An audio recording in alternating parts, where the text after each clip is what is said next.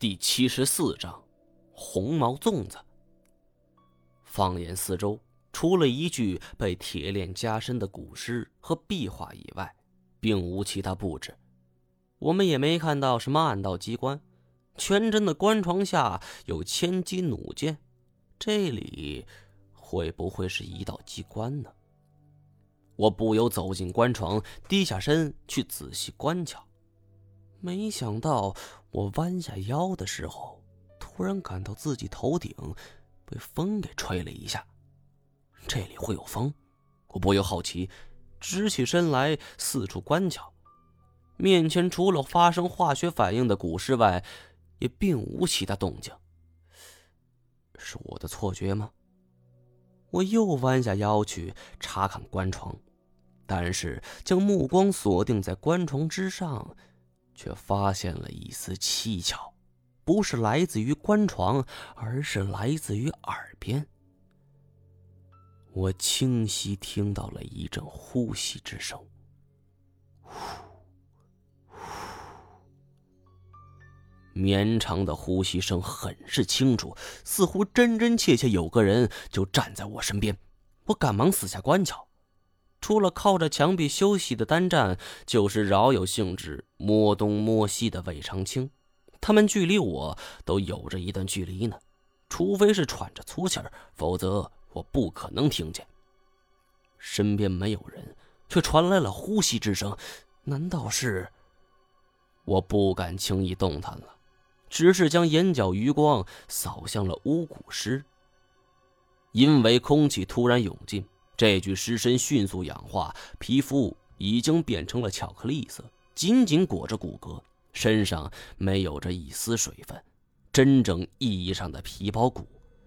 也恰是因为如此，我见到了惊奇的一幕：尸身的左胸之上，皮肤在微微抖动，一颗心脏砰砰的跳动着，他还有心跳。我惊慌之下大喊一声，后跳一步。单战眼睛看不见，只得是侧耳倾听。魏长青看着我，不解我为何有如此举动。我指着被铁链牢牢锁住的巫蛊尸尸身，结结巴巴的：“这、这、这、这、这东西是是活的。”此话一出，两人尽皆骇然。话音刚落，就见干瘪的尸身突然长出了丝丝红毛。这些红毛从尸体的汗毛孔中钻出，粗细犹如人的发丝。我的脑袋嗡的一下，心叫不好，尸变。以前我看过一些盗墓小说，也听金锁说过圈内的见闻，但是遇到尸变，我这还是头一回呀。虽然不知道这究竟是什么。但是魏长庆已经预感不妙，他拔腿要跑，可没想到身后铁门突然“咣”的一声关紧了。这道铁门因为发出的巨大动静，更像是一声发令枪。因为这些声音还未消散，眼前巫蛊师的尸身已经摇摇晃晃站了起来。看来当初蜀王的担忧一点也没错呀，这个巫蛊师果然不简单。我们就像是中了他的猎物一般，四处乱撞，尝试推开铁门，但是使出了吃奶的劲儿，他都纹丝未动。十几平的斗室内已经无处可藏了，娘的，拼了！我将工兵铲抄在手中，魏长青拿枪指着几百岁的老粽子，而单战也早已擒刀在手。这时候，红毛粽子晃晃悠悠的站了起来。伴随着动作，绑在身上的铁链是哗啦啦的直响。我们只得寄希望于这铁链足够结实，别是什么伪冒产品呢？正祈祷呢，红毛粽子猛然向魏长青扑去。魏长青被逼到墙角，按照距离估算，铁链不用拉到尽头，红毛粽子就足以抓到他。魏长青虽然心中害怕。但是生死关头，也是拿出了拼命的架势，接连扣动扳机，啪啪啪，连着三声枪响，红毛粽子被巨大的子弹贯穿，连着倒退三步。点二二的子弹都能造成如此大的杀伤力，可见这粽子受到了何等地步。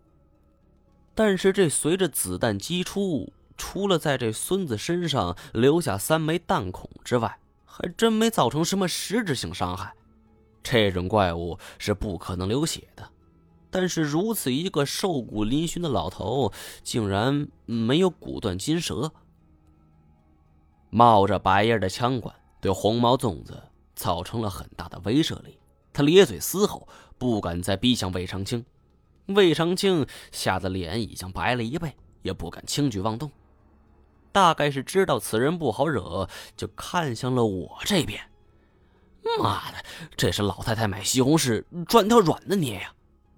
红毛粽子四肢着地，猛地用力一蹬，竟像是一个半空飞跃的大鸟，朝着我的方向扑来。原本以为铁链足以遏制他，没想到这些铁链居然都啪啪啪的折了。我心中大骂：这感情古代东西也都是假冒伪劣的吗？可现在不是吐槽的时候。眼见粽子像是一座大山一般向我压来，我赶紧弯腰向旁边扑了一下，就地滚开。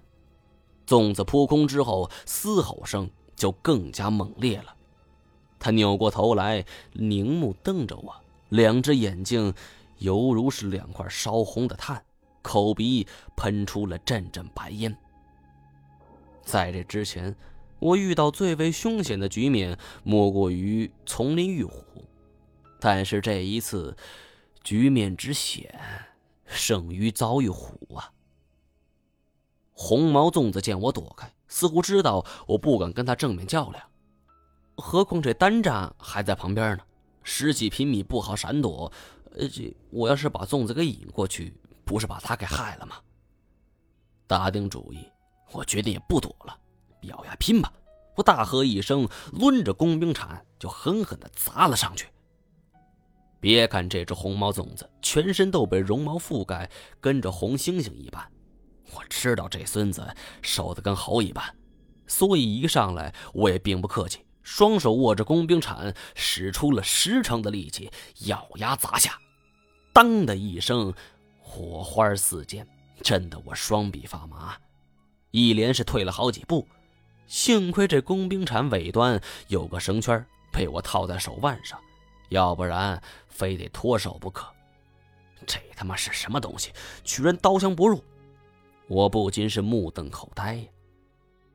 红毛粽子怒吼一声，再次跑上前来。